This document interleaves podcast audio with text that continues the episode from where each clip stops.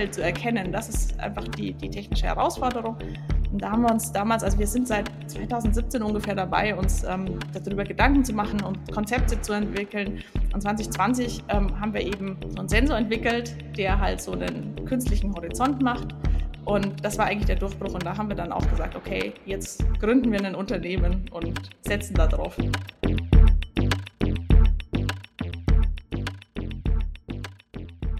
Danke für euer Interesse. Herzlich willkommen zu Sprint, dem Podcast für Menschen, die Neues neu denken. Mein Name ist Thomas Ramge und ich freue mich sehr auf unseren heutigen Gast, Stefanie Engelhardt. Sie ist Diplom-Ingenieurin und Mitgründerin und Chief Technology Officer von Unleash Future Boats. Das ist ein Startup aus Schleswig-Holstein, das Binnenschiffe nicht nur emissionsfrei fahren lassen möchte, mit grünem Wasserstoff, sondern auch noch autonom. Also das gleich zwei Paradigmenwechsel auf einmal in der Schifffahrt einleiten möchte. Stefanie, danke, dass du trotz dieser Mammutaufgabe Zeit für uns hast. Schön, dass ich hier sein kann und ich freue mich aufs Gespräch. Bleiben wir erstmal äh, bei der Elektrifizierung von Booten oder ähm, dem Versuch, künftig die Binnenschiffe emissionsfrei fahren zu lassen. Warum ist das eigentlich ein, so großes Problem? Man hat schon öfter gehört, dass irgendwie Schifffahrt recht schmutzig ist. Denkt da vielleicht vor allen Dingen an die Kreuzfahrtschiffe oder an diese großen Ozeantanker mit, mit ihren Containern. Sind Binnenschiffe auch schmutzig? Ja, auf jeden Fall. Also ähm, es sind schmutzig für die Luft. 3,7 Prozent der CO2-Emissionen in Europa kommt allein von der Binnenschifffahrt. Und vor allen Dingen, das Schlimme ist, das ist eines der größten, äh, am meisten steigendsten ähm, Emissionen. 14 Prozent Steigerung pro Jahr. Das ist einfach, ähm, ja, geht durch die Decke, würde ich mal sagen. Weiterhin wird natürlich auch das Wasser verschmutzt ähm, durch Dieselreste, Schmierstoffe und so weiter. Ähm, das ist ein Riesenproblem und zudem ist es sehr laut. Hm, hm. Was vor allen Dingen die Anwohner stört, ja. Das stimmt. Und gleichzeitig ne, hört man ja immer wieder, eigentlich ist es gut, wenn wir künftig ähm, Gütertransport von der Straße auf Wasserwege verlagern, ja, oder? Es, es ist auch effizienter. Allerdings ist es halt trotzdem, wahrscheinlich äh, ist es daher auch diese Steigung, weil einfach äh, was aufs Wasser verlagert wird. Aber das ist halt nicht die Lösung. Man muss es emissionsfrei machen. Es ist ja nicht das Ziel, emissionsarm zu werden, sondern das Ziel muss weiterhin sein, emissionsfrei zu sein. Okay. Jetzt habe ich ja schon in der Anmoderation die Katze aus dem Sack gelassen. Das soll elektrisch geschehen und es soll mit Brennstoffzellen hm, passieren und nicht mit Batterien, wie zum Beispiel ne, im, im Wesentlichen bei batterieelektrischen Fahrzeugen. Ähm, vielleicht ist die Frage irgendwie naiv so oder vielleicht beantwortet sie sich fast schon selbst. Ich würde mal tippen, dass die Batterien zu schwer sind, zu groß und das eigentlich sich deswegen nicht für die Schiffe eignet, richtig? Ähm, es ist nicht so, dass sich Batterien und Brennstoffzellen ausschließen. Also es ist äh, diese Diskussion, dieses entweder Batterien oder Brennstoffzellen ist komplett falsch. Natürlich haben wir eine Batterie, auch wie Autos mit einer Brennstoffzelle eine Batterie drinnen haben, weil die einfach, die kann die, die Spitzen lasten. Also zum Beispiel beim Anfahren kann die, kann die Batterie diese Lasten ähm, abdecken. Allerdings die Brennstoffzelle, die benutzen wir sozusagen als ständigen Ladegenerator. Also es ist ein bisschen so, als würden, hätten wir eine Tanksäule im Kofferraum mit dabei oder halt ähm, im Schwimmer mit dabei bei den Booten. Ähm, und das macht halt bei, bei, bei den Booten sehr viel Sinn, einfach um größere Reichweiten zu haben und natürlich nicht das Gewicht zu haben. Klar, das darum, darum geht's auch. Außerdem hat man natürlich, wenn man unglaublich riesige Batterien hat, hat man ja wieder das seltene Erdenproblem und, und die andere, wenn man sauber sein will, ist Batterie ähm, nicht die alleinige Lösung. Ähm, man muss da ein bisschen weiterdenken, finde ich. Okay, also la lange Rede kurz, das sind eigentlich elektrischen Hybriden, die hier, ja. den ihr hier baut. Richtig, ne? also, richtig, dass genau. Der, dass genau. irgendwie der, der, der Langstreckenmotor die Brennstoffzelle ist oder nein, die, der, der Langstreckenenergieversorger die Brennstoffzelle ist und für den kurzfristigen Schub dann die, die Batterien sorgen. Ganz genau, verstanden? genau so ist es, ja. Wir sagen auch immer, wir sind ein Hybrid, aber halt anders gedacht. Okay, ja. klingt logisch und gleichzeitig nach irgendwie einer unfassbar gigantischen Mammutaufgabe, nicht? Jetzt irgendwie hat irgendwie Tesla vorgemacht, wie man irgendwie die Automobilindustrie irgendwie äh, ähm, ähm, elektrifizieren kann. Nun würde ich mir vorstellen, dass die Binnenschifffahrtsbranche auch nicht gerade zu den Branchen gehört, die irgendwie so äh, an der, wie soll ich es formulieren, Speerspitze des technologischen äh, äh Fortschritts und der Wandlungsfähigkeit fährt oder ja. Ja, also ist es ist, es, eine, ist, es ein, ein, falsches Vorurteil, nein, mit dem ich nein, rumspiele. Es ist schon, ist schon richtig. Also ich komme ja aus dem Automobil, ich habe ja jahrelang im Automobil gearbeitet und da denkt man sich, hat man sich manchmal, habe ich mir schon manchmal gedacht, so boah, ist ein bisschen ähm, man könnte mehr machen aus Innovationen. Ähm, in, in der maritimen Branche ist es sogar gefühlt noch ein bisschen langsamer und noch ein bisschen, ähm, bisschen wie die Automobil vor 30 Jahren.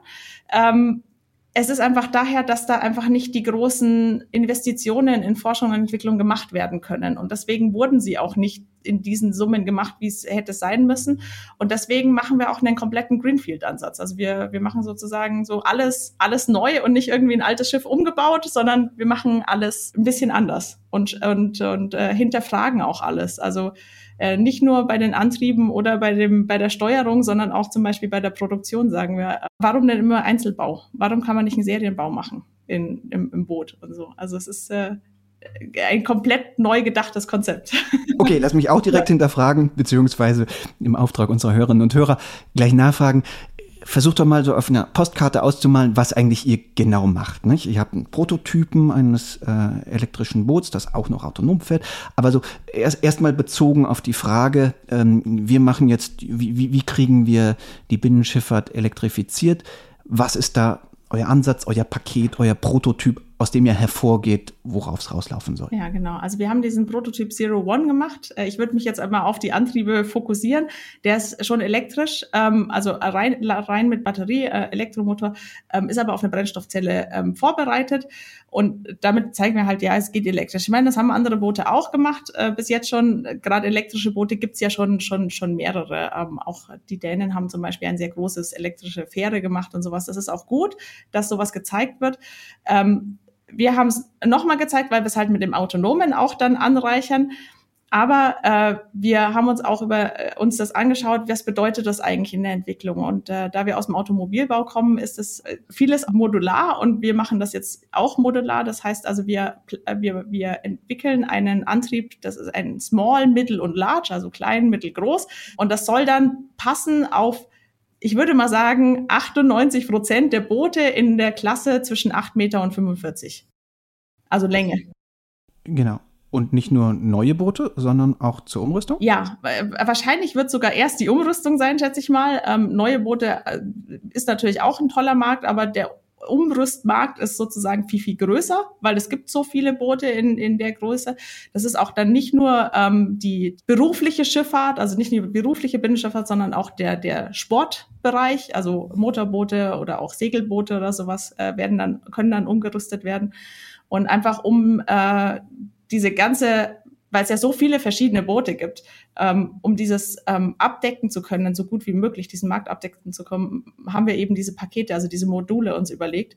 Und dann ist es halt einmal ein kleiner Motor ähm, mit einer kleineren Batterie und einer kleineren Brennstoffzelle, ist dann natürlich auch günstiger. Dann gibt's natürlich die mittlere Größe und, und die große Größe. Und das soll dann für 98 Prozent der Boote ähm, soll das passen. Es wird natürlich immer Boote, wo wir es dann am Schluss nicht reinkriegen, aber der Großteil wird, wird damit möglich sein.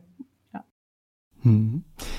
Du hast es ja eben schon mehrfach angedeutet, ihr kommt aus der Automobilindustrie, genauer äh, gesagt sogar aus der, der Volkswagen-Gruppe, wo ja irgendwie dieses modulare, dieser modulare elektrische Querbaukasten oder wie dieses Ding heißt, ne, irgendwie ja, ja. stark, stark, stark eingeführt wird und an den ihr euch anlegt. Wo sind denn die Hürden von euch, dass selbst wenn ihr es jetzt schafft, irgendwie prima Module zur Verfügung zu stellen, äh, tatsächlich aus einem Prototypen in, rein in einen Markt kommt, wo ihr das, was ihr wollt, nämlich möglichst viel CO2-Emissionen aus der Schifffahrt rauszunehmen, in Klammern ergo viele Boote umrüsten müsst. Ja, also ähm, da ist es natürlich so, dass man, dass man sagt, okay, es müsste eigentlich alles per Hand umgerüstet werden, aber da haben wir uns als Lösung gemacht, wir machen das nicht selbst, sondern wir stellen diese Kits zur Verfügung und andere Werften sollen dann das einbauen können. Was dazu natürlich das Problem wäre, ist, wenn man Hochvolt macht, da bräuchte jeder eine besondere Schulung und einen Hochvolttechniker und Hochvolt und Wasser. Also da hat jeder ein komisches Gefühl und, und äh, deswegen, das ist auch technisch ist das nicht sinnvoll. Deswegen machen wir Niedervolt-Lösungen, die dann wirklich jeder einbauen kann die dann auch sogar einen Hobbysegler einbauen könnte, wenn er da so ein bisschen bewandert ist, was ja viele haben. Viele basteln ja gerne an ihren Booten und dass die auch die Möglichkeit haben, das alles selbst zu machen und nicht ähm, zu einer bestimmten Werft müssen, also zu uns. Und äh, wenn es so viele Boote sind, das sind ja dann mehrere tausend bis zehntausend, ähm, das könnten wir gar nicht machen. Und wir wollen gerne den anderen Werften die Möglichkeit geben, damit zu partizipieren und einfach denen die Kits und den Einbau machen die. Mhm. Niedrigvolt heißt 12 Volt Autobatterie, oder? Ja, schon ein bisschen mehr, so 48 bis 72 Volt. Okay, aber dann wird es auch nicht gefährlich. Nee, nee, also es tötet dann noch nicht. Es tut dann schon weh, aber es tötet nicht. genau. Ja. Ke kein Funkenflug, wirklich, ja. verstehe. Ja. Ähm, du bist ja auch Elektroingenieurin, ne? Kommst genau. eigentlich tatsächlich direkt, direkt aus, aus dem Bereich.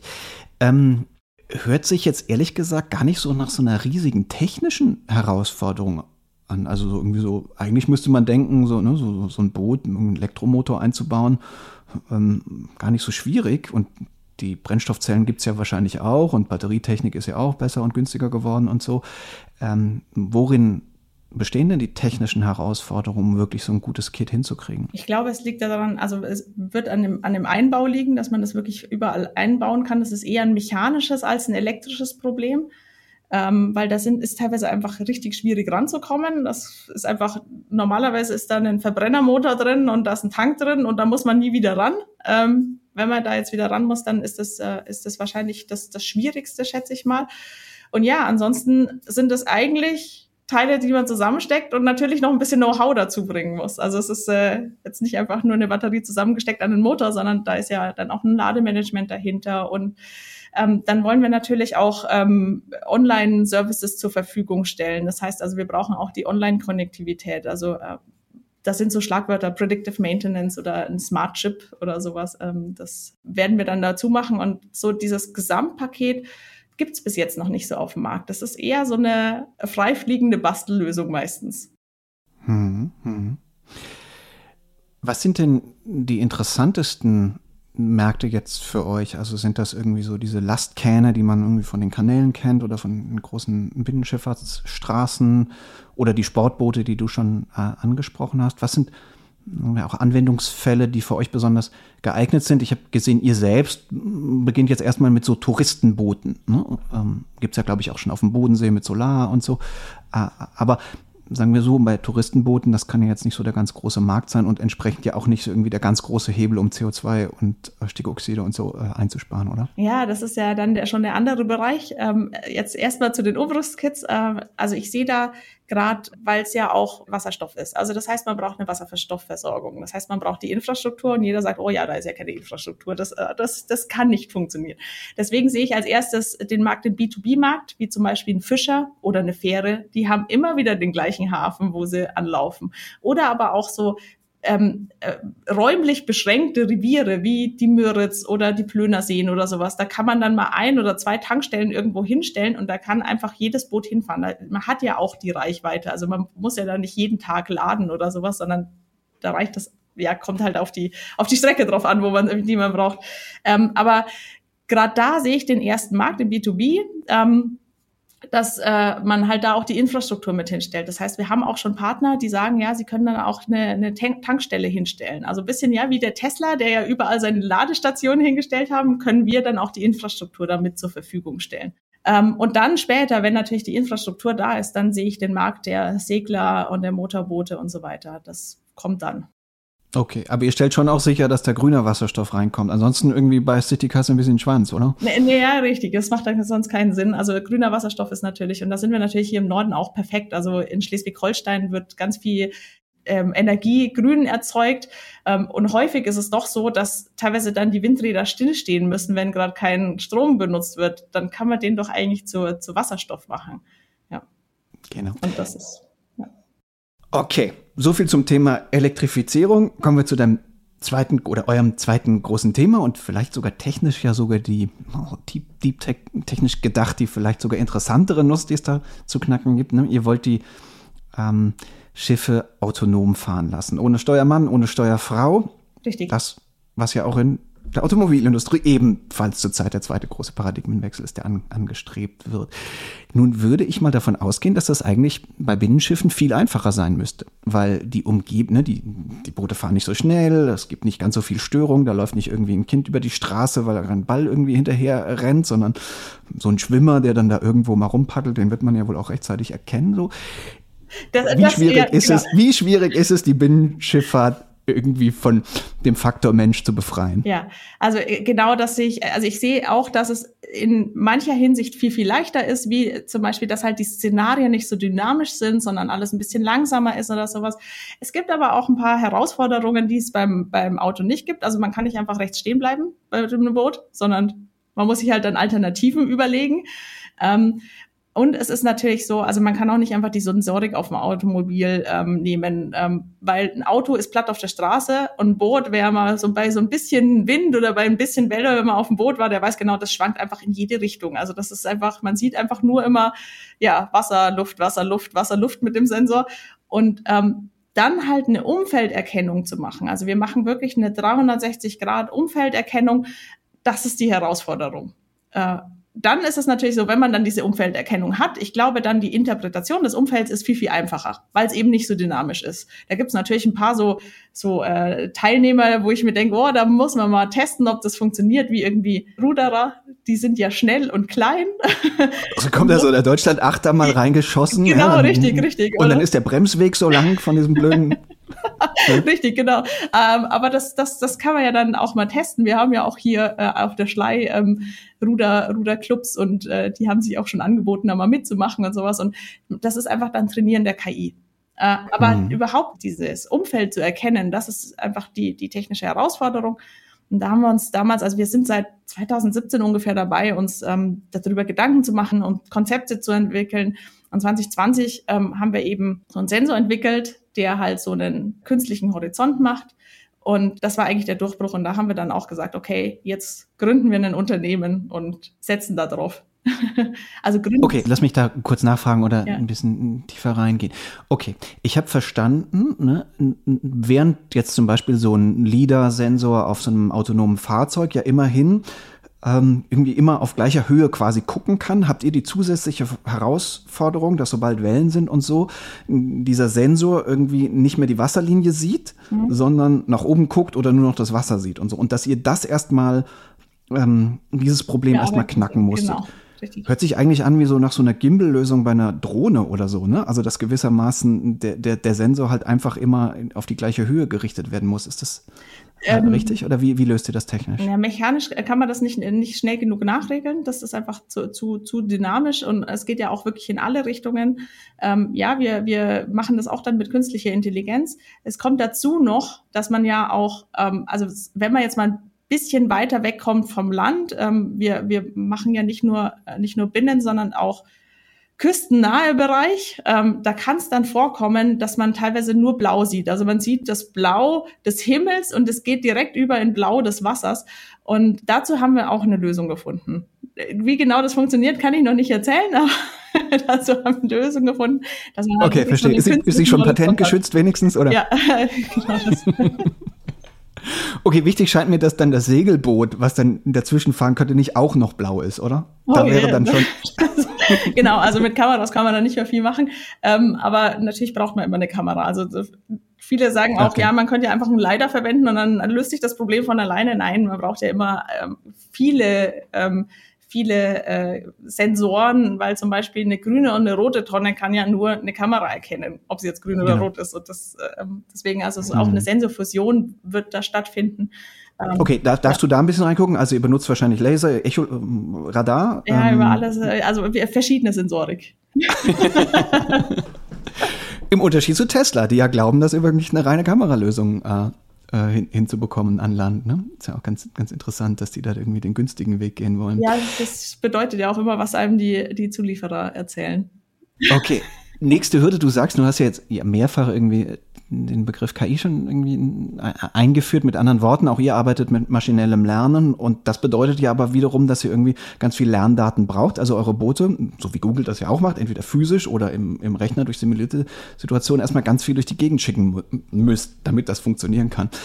Wo steht ihr denn da? Ich würde tippen, ne? ich habe gesehen, ihr habt jetzt diesen Prototypen und so, aber ja. mit Verlaub, also bevor man jetzt irgendwie Daten zur Verfügung hat, die sich für maschinelles Lernen eignen, also ganz oft Fahrsituationen hat, aus denen dann der Algorithmus irgendwie, irgendwie erkennt, ah, okay, das bedeutet jetzt das.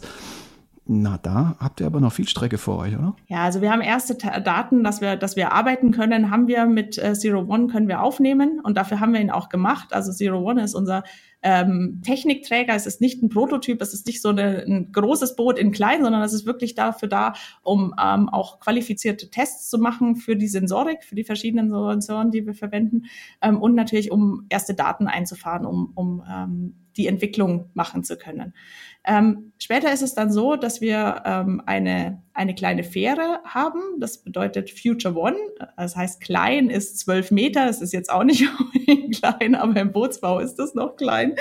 Ähm, da passen zwölf Leute drauf. Und das wird so ein Mobility as a Service. Also ein bisschen so wie ein, wie ein Uber auf dem Wasser. Äh, das heißt also, man kann sich das per App holen ähm, und dann kommt er zu einem Anleger und äh, kann dann von, von einer, einer Strecke zur anderen fahren. Also zum Beispiel hier in Schleswig ist es so, also wir sind ja an der Schlei in Schleswig und äh, ich kann nach Fahrdorf rüber gucken, das ein Kilometer. Wenn ich hinfahre, dann fahre ich 20 Minuten außen drum rum. Und das gibt's halt bei so vielen Strecken. Ähm, das ist ja nicht nur in Schleswig so, sondern in ganz vielen Städten zum Beispiel. Oder viele Städte sind ja auch am Meeren, ähm, also nicht nur an Flüssen, sondern auch an Meeren. Und man kann eigentlich rüber gucken und man kommt nicht rüber, man muss dann immer über die nächste Brücke fahren, die ewig weit weg ist. Also jedenfalls äh, äh, Venedig und London scheinen mir die interessanteren Märkte äh, im Vergleich zu Schleswig unter Umständen. Kann das sein? Ja, richtig, richtig. Äh, da ist es aber so, dass ähm, die Entwicklung äh, in eher so einem so einem überschaubaren Umgebung einfacher ist und und dadurch halt auch ja äh, einfach realistischer, als wenn man gleich mit dem Großen anfängt. Also gleich mal irgendwie auf dem Nordostseekanal oder sowas oder auf der Elbe in, in Hamburg.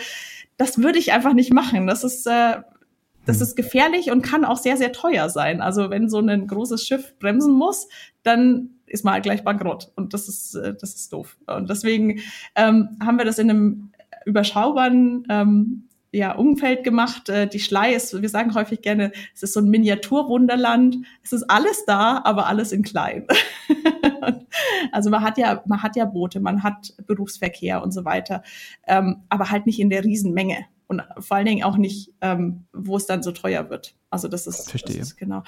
Ja, ideales, Test, ideales Testbett. Richtig. Es ist auch unser digitales Testfeld mittlerweile, aber da kommen wir schon wieder zu einem neuen Thema.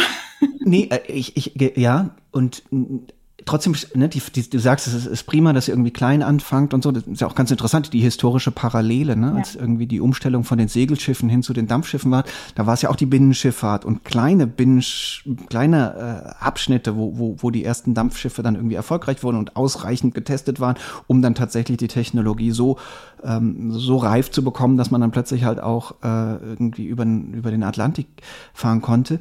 Aber der Markt ist natürlich die Welt.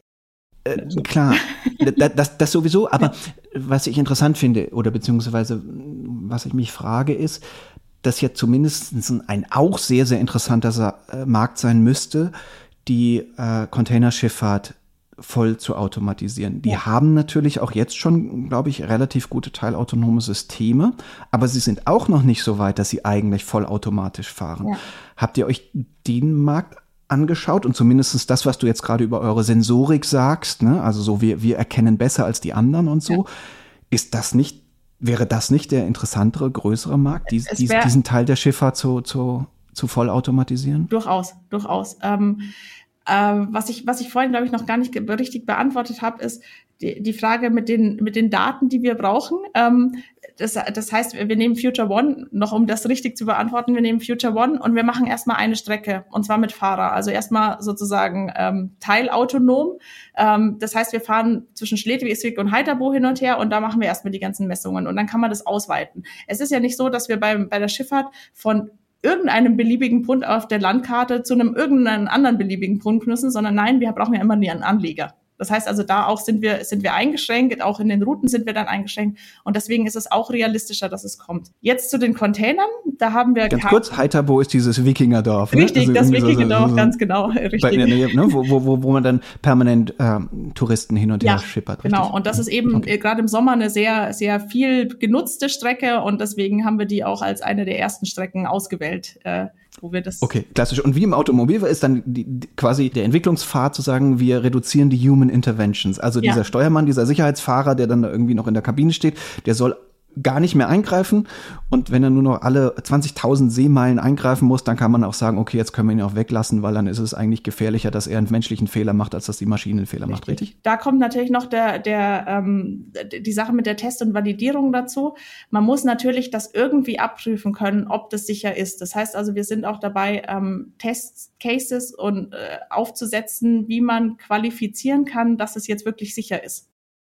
Das kommt mhm. natürlich dazu. Das ist wieder ein neuer Punkt. Verstehe, okay, aber jetzt habe ich dich ja eigentlich jetzt unterbrochen bei der, genau an dem Punkt, wo du beantworten wolltest, ja. ähm, was ist eigentlich mit den Containerschiffen und die zu aut aut autonom mm, zu machen? Genau, also da, da, das ist auch ein, ein großer, großer Use Case. Ähm, da ist auch wirklich, sehe ich die Binnenschifffahrt als den Haupt Use Case, weil die ganzen großen Hochseeschiffe, die fahren alle schon autopilotiert, würde ich mal sagen. Das sind nur noch Leute an Bord, weil die machen dann zwischendurch mal einen Motor aus und warten den während der Fahrt. Und das ist günstiger, als wenn die dann nach der Fahrt in die Werft müssten, um dann den Motor zu warten und sowas. Das heißt also, die sind eigentlich für dieses Maintenance und für das, dass das Boot in Stand bleibt da und nicht mehr zum Steuern. Also da läuft es schon. Aber bei der Binnenschifffahrt ist es wirklich so, dass noch ein, ein Fahrer, also in der Schifffahrt heißt es Kapitän, ein Kapitän mit an Bord sein muss. Und das ist ein, ein großer, ein großer Bereich für uns. Ähm, wir haben Cargo One oder entwickeln gerade Cargo One. Das ist äh, ein, bisschen wie der Future One, nur dass nicht Menschen drauf sind, sondern ähm, einfach ein Container äh, erstmal nur ein Container. Der ist zum Beispiel, also man denkt sich mal, ein Container, was will man denn mit einem Container? Ähm, der ist zum Beispiel wichtig in Häfen. Also wir arbeiten äh, viel mit dem Duisburger Hafen zusammen und die haben uns gesagt, bei uns ist es ein Riesenproblem, dass wir ähm, von einem Terminal zum anderen Terminal ähm, mal vier Container bringen müssen, weil die Straßen sind voll. Wir können das nicht über einen LKW machen und die Schiene geht da eben auch nicht. Und ähm, da ist es teilweise so, dass die dann irgendwie ein Schiff verwenden, was irgendwie 40 Container normalerweise kann oder 20 und fahren das halt mit vier Containern. Also wirtschaftlich eigentlich der GAU. Und das könnte man erstens mit einem kleineren Boot machen und halt autonom. Und dann natürlich emissionsfrei. Das ist ja auch wieder, das ist ja wieder die Emissionssache. Äh, das ist, äh, ja, genau. Das heißt, man hätte dann viele Probleme mit einem gelöst. Und da ja jetzt auch bei den Häfen ein Umfeld, was extrem automatisierungsaffin ist. Ja. Ne? Das ist ja ganz interessant. Ne? Das, da ist ja die Logistik wahnsinnig weit, auch mit autonomen Fahrzeugen an Land und so. Richtig, richtig, genau, weil es halt auch ein, ein, privater Bereich ist. Da kann man ja dann viel mehr machen, als wenn man auf eine öffentliche Straße muss. Ähm, und ja, da, das, das sehen wir so als ersten Einsatz. Ähm, dann später natürlich, wenn man dann zum Beispiel an sowas wie Platooning denkt, ähm, dass, dass die hintereinander fahren und nur vorne ist noch so ein Steuermann, der noch mal irgendwie guckt, ist da irgendwie ein Schwimmer oder sowas oder, oder so in der Art. Ähm, und die anderen fahren hinterher, aber auch die brauchen natürlich eine Umfelderkennung. Weil da kann ja ein Segler plötzlich bei dem sechsten Boot reinfahren und der, wir können ja nicht einfach den Segler platt machen. Also auch die brauchen dann eine Umfelderkennung, um, um sicher fahren zu können. Aber dann das Navigieren, also wie komme ich um eine Untiefe rum oder sowas, muss er dann noch nicht können. Das ist der erste Schritt und dann natürlich am Schluss, dass es alles voll autonom fährt. Ja. Mhm. Du hast jetzt ganz oft äh, die Formulierung wir machen gesagt. Ja. Wir heißt in deinem Fall, ne, du hast das Unternehmen ähm, mit deinem Mann zusammen gegründet, was ja vielleicht eh immer spannend ist, also als Ehepaar irgendwie ja. auch noch äh, berufliches und privates irgendwie äh, Volker Zimmermann. Aber da gehen wir jetzt nicht tiefer rein. Was ich spannend finde ist, und du hast es ebenfalls ein paar Mal schon erwähnt, ist, ihr kommt aus der Automobilindustrie, die ja genau im Kern an diesen zwei technischen Herausforderungen arbeitet, die Emissionsfreiheit und ähm, das autonome Fahren. Erste Frage, was konntet ihr von dem, was ihr da entwickelt habt, übertragen in eure äh, in euer neues Anwendungsfeld, die Boote? Und zweitens, warum seid ihr überhaupt raus aus dem Feld? Seid ihr so irgendwie die klassischen Konzernflüchtlinge, die sich gesagt haben, ah nee, also Volkswagen-Konzern, das ertrage ich jetzt alles nicht mehr. Ich, ich möchte mein eigenes Ding machen, um wirklich was verändern zu können. Ja, ähm, also wir können sehr, sehr viel mitnehmen. Also gerade dieses modulare Denken oder auch was, was gibt es denn für Technologien, auf das man zurückgreifen kann, wie Leider-Technologie, aber auch äh, Kameras und sowas. Das Wissen oder auch die Online-Konnektivität. Also äh, das Wissen bringen wir mit, ähm, genauso wie was bedeutet das denn in der Regulierung? Ähm, was, was muss denn alles, äh, also gerade die Regulierung ist ja gerade ein Riesenproblem beim Automobil. Was müssen wir denn jetzt schon bedenken, wenn wir mit dem autonomen Fahren auf dem Wasser anfangen? Ähm, das bringen wir alles mit und das ist, das ist auch ähm, wichtig, würde ich mal sagen. ähm, das dann jetzt übertragen in, in die maritime Welt, das finde ich, finde ich ganz spannend. Das sind halt viele Diskussionen, die wir auch mit unseren Schiffsbauingenieuren, die immer sagen, ja, also so macht man das normalerweise nicht und man nennt das auch ganz anders und, und sowas. Und dann haben wir immer viele Diskussionen und am Schluss finden wir immer einen Weg, ähm, wie wir es doch anders machen und am Schluss dann auch effizienter ist, wo sich dann häufig auch, äh, also unser Leiter des Schiffbau hat da schon häufiger mal gesagt, warum haben wir das nicht schon immer so gemacht? Das finde ich ganz, ganz spannend, ähm, weil einfach die Automobil in Innovationen viel weiter ist, weil die halt einfach das Geld haben. Also die, die bauen Millionen von Autos und können dadurch halt sich sehr viel refinanzieren. Ähm, die Schifffahrt hat das eben nicht. Also die Schifffahrt macht mal ein, zwei, maximal zwei Boote und dann das andere ist schon, das nächste Boot ist schon wieder ganz anders.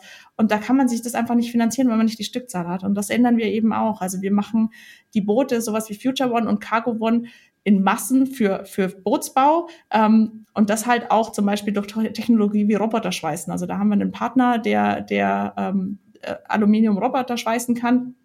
Und ähm, auch das ist eine Neuerung. Also auch das ist ein Paradigmenwechsel in der, in der Schifffahrt. Und ähm, also auf so vielen Bereichen können wir da eben aus dem Automobil oder wie macht man eine Fertigung, äh, also so, so, eine, so, eine, so eine Produktionsstraße. Ähm, das ist bis jetzt im Schiffbau noch nicht so, so benutzt. Und das übertragen wir. Und das mit dem Konzern, ja, ähm, der, der Konzern ist immer man ist ein kleines Rädchen von vielen und man kann nicht so viel verändern, weil eben man auch sieht, dass häufig ähm, bei diesen vielen Hierarchien was hängen bleibt, gerade an Innovationen oder als, als Ingenieur denkt man sich immer, oh, warum wird das jetzt wieder so und so gerechnet? Warum kann man das nicht anders rechnen irgendwie? Es macht am Schluss ja schon auch meistens Sinn für den Konzern, ähm, aber nicht unbedingt für die Technologie und deswegen haben wir uns gesagt, machen wir doch unser eigenes Ding. Aber ich muss dazu sagen, es bringt uns schon wirklich viel, dass wir Konzernerfahrung haben. Also auch auch was das Wirtschaftliche angeht oder dass man, wenn wir mit Partner zusammenarbeiten, wie wird, was ja auch ein Konzern ist, ähm, dass wir einfach wissen, wie laufen da die äh, Prozesse und sowas, das, das bringt schon gewaltig. Also ich bin, bin froh, dass ich nicht frisch von der Uni gegründet habe, sondern dass, dass wir wirklich diese Erfahrung haben. Die hilft uns da. Wann war denn bei euch der Punkt erreicht, dass ihr euch überlegt habt zu sagen, nee, jetzt verlassen wir irgendwie einen ähm, quasi sicheren Pfad des Konzernbeamtentums ähm, hinzu, wir gehen ins Risiko als Gründer und Gründerinnen. Was, was war da der, der Moment, wo ihr gesagt habt, okay, jetzt sind wir soweit, jetzt machen wir das? Mhm. Also es war so 2015 war es ungefähr schon. Ähm, mein Mann hat damals ein Buch geschrieben mit Ernst Ulrich von Weizsäcker. Ähm, wir haben dafür viel gelernt über das IPCC. Also wir haben da dann auch verstanden, was bedeutet das, wenn ein Tipping Point erreicht ist, zum Beispiel, also dieses ganze Klimawandel äh, und was bedeutet das?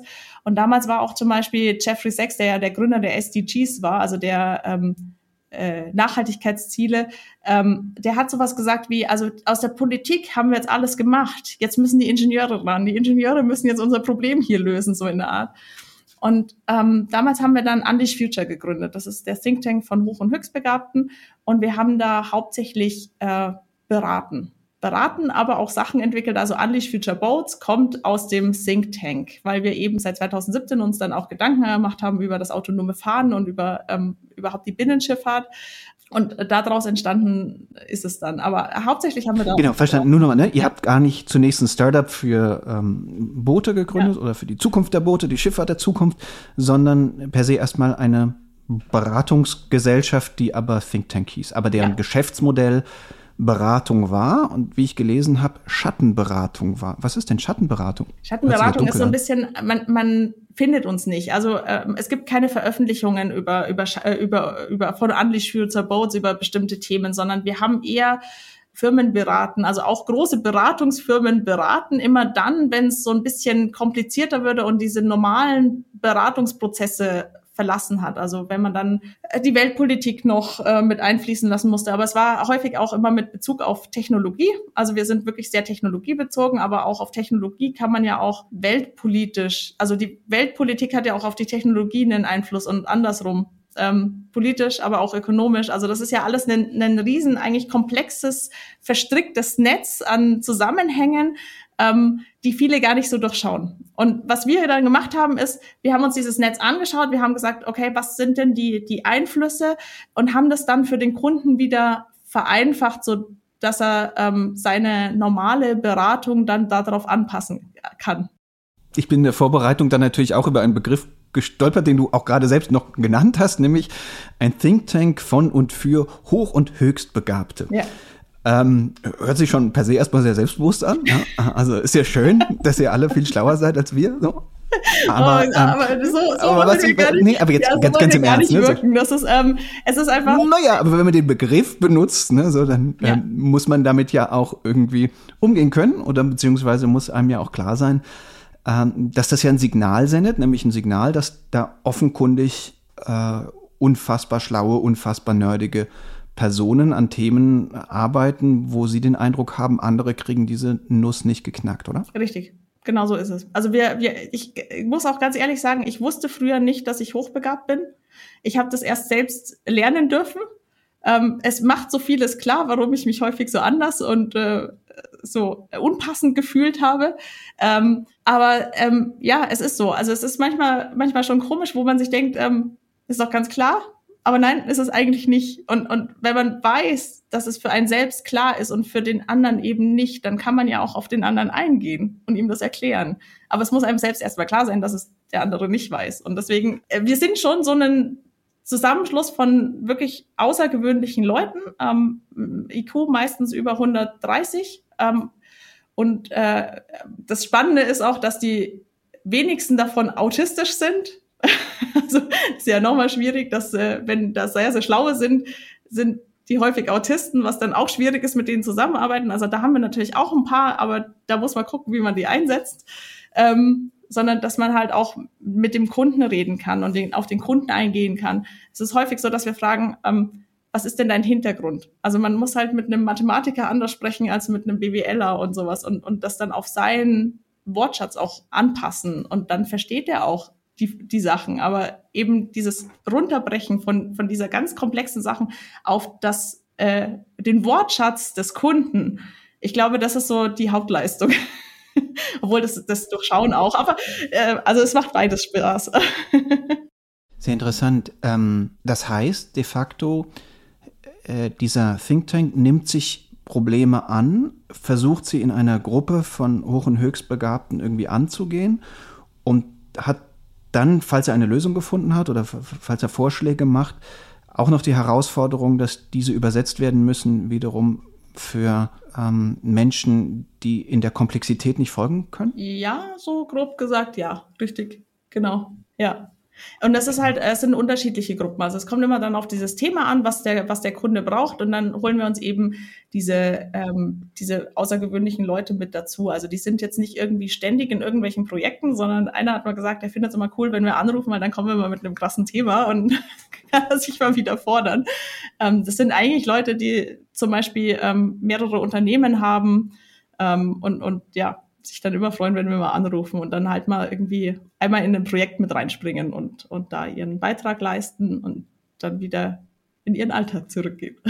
Genau, ein, ein Projekt, was ihr gemacht habt, habe ich gelesen, sind so Tracking-Systeme, ja. also so kleine Dongles, glaube ich, zu entwickeln, mit denen man irgendwie alles Mögliche tracken kann. Also Richtig. gelesen, man kann die auch irgendwie einem Baby irgendwie in die Windel stecken, falls es mal wegkrabbelt. Das ist vielleicht gar nicht so der, der wichtigste Anwendungsfall, aber ihr habt es vorgeschlagen als Lösung, um äh, Kontaktnachverfolgung in, in der Pandemie zu machen. Genau, richtig? Excalibur haben wir das genannt. Ähm, das ist ganz spannend. Das haben wir sogar vor Corona ent, äh, entwickelt. Also das Konzept haben wir davor schon entwickelt, weil wir hatten eben einen, ähm, einen großen Pharmakonzern beraten und wir haben gemerkt, Pandemien interessiert niemanden. Wir haben aber die Wahrscheinlichkeit ausgerechnet, also das war 2018 oder 19, ich weiß gar nicht mehr genau. Und wir haben äh, gesagt, also in den nächsten drei bis fünf Jahren wird es eine Pandemie geben. Und da haben wir irgendwie gemerkt, also so richtig vorbereitet sind wir nicht. Ja. Und das hat sich, diese, diese Vorhersage hat sich, äh, hat sich sehr, sehr einschlägig bestätigt. Richtig, richtig. Wir hatten dann auch von diesem mit, mit, dem, mit dem nötigen Hindsight-Bias kann man das jetzt ganz klar sagen. Ja. Ähm, ja. Richtig. Okay. Ja, wir hatten dann auch gleich von dem Pharmakonzern hatten wir so einen Anruf so alle, woher wusstet ihr das? Und dann haben wir gesagt, naja, war nur eine mathematische Wahrscheinlichkeit. Also es ist, kann man, kann man ja ausrechnen. Ähm, ja, und da hatten wir aber auch eben diese Lösung, weil wir gemerkt haben, da gibt's keine Lösung dafür. Und da haben wir uns eben ein Konzept überlegt, dass man halt ja ähm, so, so, so ein Tracking machen kann, weil einfach dieses Infektionsketten unterbrechen die einzige Lösung ist. Solange natürlich bis ein Impfstoff da ist. Ähm, aber auch jetzt brauchen wir es ja eigentlich noch. Und ein Smartphone hatten wir auch durchdacht, dass man das über eine App macht. Aber gerade sowas wie Kinder, ähm, kein, kein Kind trägt auf dem Spielplatz äh, irgendwie ein Smartphone mit sich rum, das ist ja ständig kaputt oder oder kleine Kinder. Ähm, jetzt wäre dann auch äh, die die ältere die ältere Bevölkerung hat auch nicht alle ein Smartphone. Ähm, wäre dafür sinnvoll gewesen. Ähm, also zum Beispiel so, ne? Ja. Demenz-Themen, ja, ne? wenn, wenn, wenn, demente Menschen sich verirren und so, das wäre das eine Lösung ja, für, richtig? Richtig, richtig, mhm. genau. Ähm, mhm. Wir haben versucht, das damals äh, zu propagieren. Ähm, wir hatten damals noch nicht genug politisches Netzwerk. Mhm. Leider war das damals dann nicht gewollt. Kürzlich war ja, ja. der Bundeswirtschaftsminister bei euch, Herr Habeck. Ja. Ähm, insofern scheint sich das mit dem ähm, politischen Netzwerk ja ein, eindeutig zu verbessern. Noch eine Frage zum, zum Think Tank. Verstehe ich es richtig, dass das jetzt parallel läuft? Also auf der einen Seite macht ihr beide jetzt als Ehepaar ähm, irgendwie versucht ihr die, die Boote dazu, ähm, die, die Boote umzukrempeln doppelt und gleichzeitig gibt es weiter diesen Beratungs-Think Tank oder ja, also dieses Beratungsunternehmen, was, was jetzt weiter Industrie berät, vielleicht dann auch vielleicht. Genau, äh, jetzt weniger gerade, weil einfach Hauptansprechpartner von außen sind halt mein Mann und ich. Dieses Netzwerk haben wir dann im Hintergrund sozusagen. Ähm, das haben wir jetzt ein bisschen runtergefahren. Also wir machen sehr wenig Projekte mittlerweile, weil es einfach jetzt die Boote gerade das Hauptthema sind. Hm, hm. Aber wir sind immer noch, sind immer noch in Beratung ab und zu. Genau. Also wenn so eine richtig komplexes Thema mal irgendwie ähm, angegangen werden müsste, dann ja, kann man weiter. Macht, macht weiter, ja immer noch Spaß. Und das ist ja auch kein, das sind dann, das sind dann vielleicht ein, zwei Wochen, wo wir dann dran arbeiten und dann ist das auch meistens schon wieder abgehakt. Lass uns noch ganz kurz ne, ähm, eine Prognose wagen und die ja in deinem Fall wahrscheinlich optimistisch aussieht, wie sich jetzt ähm, ähm, Unleash Future Boats weiterentwickeln kann oder soll. Ihr habt Du hast gesagt, zwei Prototypen. Diese Prototypen werden jetzt immer größer werden. Ähm, wo steht ihr? Was sind die nächsten Meilensteine, die ihr erreichen genau. wollt? Also wir haben, wir haben einen Technikträger, ähm, der aber halt als äh, Technikträger für die Antriebe genauso wie für die Sensorik äh, dient. Also äh, Technikträger ist ein Boot. Genau, ist ein Boot. Genau, ist ein Boot. Genau. ähm, ja, und äh, die nächsten Meilensteine bedeutet erstmal Finanzierung. Wir sind im Fundraising. Ähm, wir müssen jetzt äh, größeres Investment einsammeln, um einfach die großen Boote bauen zu können, ähm, um auch diese ersten autonomen Systeme zu starten. Also zum Beispiel Schleswig-Heiterbu wäre dann das erste, was wir, an, was, wir, was wir anbieten, aber auch gleich den Cargo für den Duisburger Hafen. Ähm, genau, und dafür machen wir jetzt gerade eine Finanzierungsrunde. Ja, was ist denn da so das Ziel? Wie viel, wie viel wollt ihr denn einsammeln und wie schwierig gestaltet sich? Ja, es sind 50 Millionen und das ist natürlich schon eine Hausnummer, die nicht ganz so einfach ist. Ähm, Gerade in Deutschland oder auch in Europa ist es doch ein bisschen konservativer, würde ich mal sagen, die Investmentsparte. Naja, je nachdem für was. Wenn ihr irgendwie eine unsinnige äh, Online-Anwendung hättet, dann wäre es wahrscheinlich gar nicht so schwer. Geht auch mal in Fintech, dann sind 50 Millionen ja nichts mehr heutzutage. Ja, ja richtig, richtig. Ähm, aber wir sind halt Hardware, ähm, obwohl wir natürlich auch viel Software dazu haben und wir können ja auch skalieren durch diese Produktion, also ein bisschen wie ein Auto. ähm, und natürlich die ganzen Online-Dienste dazu, die dann dazu kommen. Ähm, also das heißt, wir haben die Skalierungsfähigkeit schon. Äh, aber es ist halt stark drinnen bei den Investoren, dass die sagen, oh je, Gott. ja, hm. richtig. Und es ist auch ein Thema, was ich äh, als Ingenieurin immer sehr schwierig finde. Also ich bin da ja auch mit involviert, weil auch, ich meine, gerade die Zahlen aus der Entwicklung kommen ja doch dann auch von mir oder auch von meinem Team. Ist aber, finde ich, schwierig. Hm. Wie viele Leute seid ihr denn zurzeit? Und Ungefähr 20 Leute ähm, so äh, viele Freelancer und sowas, äh, so runtergerechnet auf eine Vollzeit äh, Arbeitskraft sind es dann elf Leute. Aber, mhm. ja. Und wie seid ihr bisher finanziert? Ähm, über einen Family Office. Das äh, hat uns bis jetzt finanziert und jetzt bei der großen Runde ähm, kann es nicht mehr mitgehen, leider. Würde gerne, kann nicht mehr. Naja, das ja. ist ja in der Tat eine Stange Geld. Aber es gibt ja viele Räder, die ähm, große Family Offices haben. Vielleicht findet sich da ja mal jemand. Oder? Also vermutlich gehört das ja auch zur Zielgruppe, ne? Die Leute, die jetzt irgendwie so in der, in der Schifffahrtindustrie irgendwie schon, schon große Räder drehen? Oder ja. interessieren die sich gerade nicht für euch, weil das wieder dieser Fall ist von, oh, wir kannibalisieren da unser eigenes Business oder irgendwie? Ja, e-, eher zweiteres. Also es ist eher so auch, dass, dass wir ja zeigen, dass es geht, also emissionsfrei fahren geht.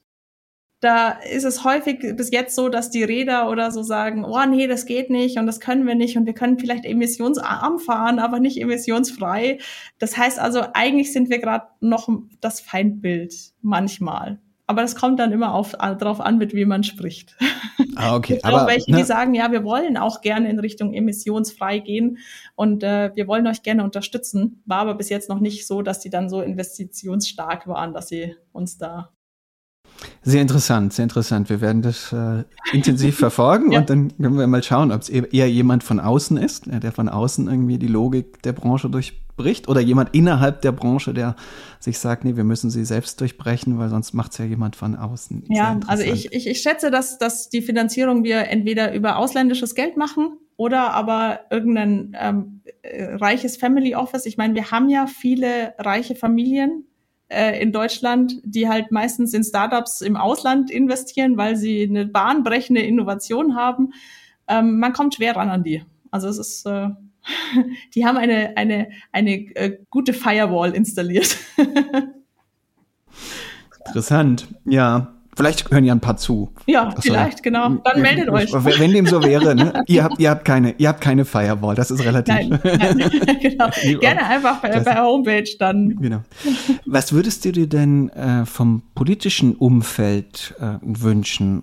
Oder hast du den Eindruck, eigentlich ähm, sind die Gründungsbedingungen, die ihr habt, gar, gar, gar nicht so schlecht? Ne? Also Publicity über den Bundeswirtschaftsminister habt ihr jetzt schon gerade gehabt und das Thema, ne, auch das Thema, was auf das ihr setzt, ist ja nun auch äh, politisch äh, Richtig. Allerdings gewollt, ist es gefördert. natürlich da auch so, dass, dass die Politik da auch weiterhin am Ball bleiben muss. Also ja, sie fördern, also sie finden jetzt Wasserstoff als als großes Thema, sie wollen emissionsfrei, aber sie müssen da auch wirklich dranbleiben. Also wenn man dann immer mal wieder so Zwischenrufe hört wie, oh ja, vielleicht geht's doch nicht ganz oder äh, allein batterieelektrisches Fahren hilft nur und nicht äh, irgendwie eine Kombination oder sowas.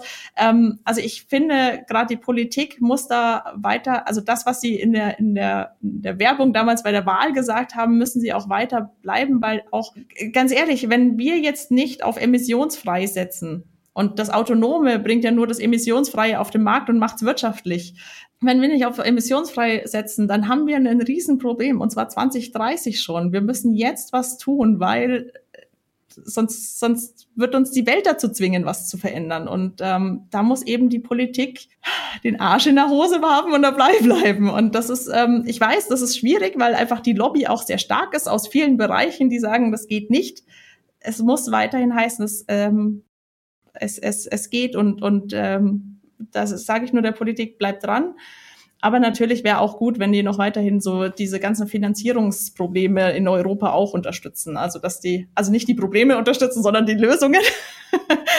Aber ähm, da wäre es natürlich auch gut, weil einfach gerade viele Startups ähm, schaffen es deswegen nicht, also in Europa nicht, weil die Finanzierung entweder nicht da ist oder halt auch ein bisschen knapp gehalten wird. Also ähm, es gibt ja so tolle Beispiele wie StudiVZ und äh, Facebook oder Xing und LinkedIn. Das Große kam immer aus USA und ich glaube, ein Großteil liegt wirklich daran, dass die halt einfach wesentlich besser finanziert sind. Hm. Ja. Okay, letzte Frage, die ich allen unseren Gästen stelle und du kennst sie natürlich schon. Ähm, jetzt mal abgesehen von autonomen emissionsfreien Booten im Jahr 2050 überall auf der Welt, äh, Binnenschifffahrt ähm, äh, auf, den, auf den Ozeanen, abgesehen von dieser Sprunginnovation. Welche Sprunginnovation würdest du dir für Zeithorizont 30 Jahre am allerstärksten wünschen, mit in Klammern dem vermutlich größten Impact auf eine bessere Welt? Ja, also wir arbeiten bei Unleashed Future auch an so einem Produkt, äh, was viel mit Dezentralisierung und ähm, auch Interoperabilität zu tun hat. Ähm, es ist, äh, die Gesellschaft ist noch nicht bereit dazu, das wissen wir. Ähm, es wird langsam, es geht langsam in diese Richtung, ähm, aber gerade in diesem Bereich Dezentralisierung ist unglaublich viel zu machen. Okay, und da reden wir jetzt erstmal von einem, einem IT-System oder? Genau, so, so also, äh, Gruppen-IT-System, ja, richtig, genau. Also sowas wie Blockchain, die nächste Generation Blockchain oder was? Nein, ähm, nein, also Blockchain, äh, das immer in Dezentralisierung zu, ja, es hat was mit Dezentralisierung, aber es geht ja eigentlich darum, äh, Daten zu summieren. Noch mehr Daten zu summieren finde ich nicht richtig, ähm, sondern wirklich echte Dezentralisierung, Verteilung von Daten sozusagen aber auch okay. von Intelligenz dadurch. Und ähm, immer dieses alles an einem Punkt ähm, in der Cloud wird nicht die Lösung sein. Das ist allein schon aus sicherheitstechnischen Gründen, also Cybersecurity, nicht die endgültige Lösung. Okay, jetzt verstehe ich. Als Sprunginnovation möchtest du irgendwie einen IT-Backbone der Welt haben, der wirklich dezentral funktioniert. Was würde das grundlegend verändern? Weil das beschreibt jetzt erstmal eine Basistechnologie, die du gerade dir als dir wünscht. Aber was wäre dann der Effekt davon? Ähm, das würde einfach so viel in, in der Zusammenarbeit verändern auch. Also es würde diese ganze Globalisierung ähm, noch mehr zusammenrücken lassen. Also das würde ja auch in, in so vielen ähm, auch Sicherheit ähm, im Netz zum Beispiel oder oder ähm, würde würde es verbessern, weil es einfach eine wirkliche Anonymisierung wäre. Also es ist äh, genau, es ist äh, hochkomplex. Die Gesellschaft ist noch nicht ganz bereit dafür. Wir bringen das dann irgendwann mal auf den Markt.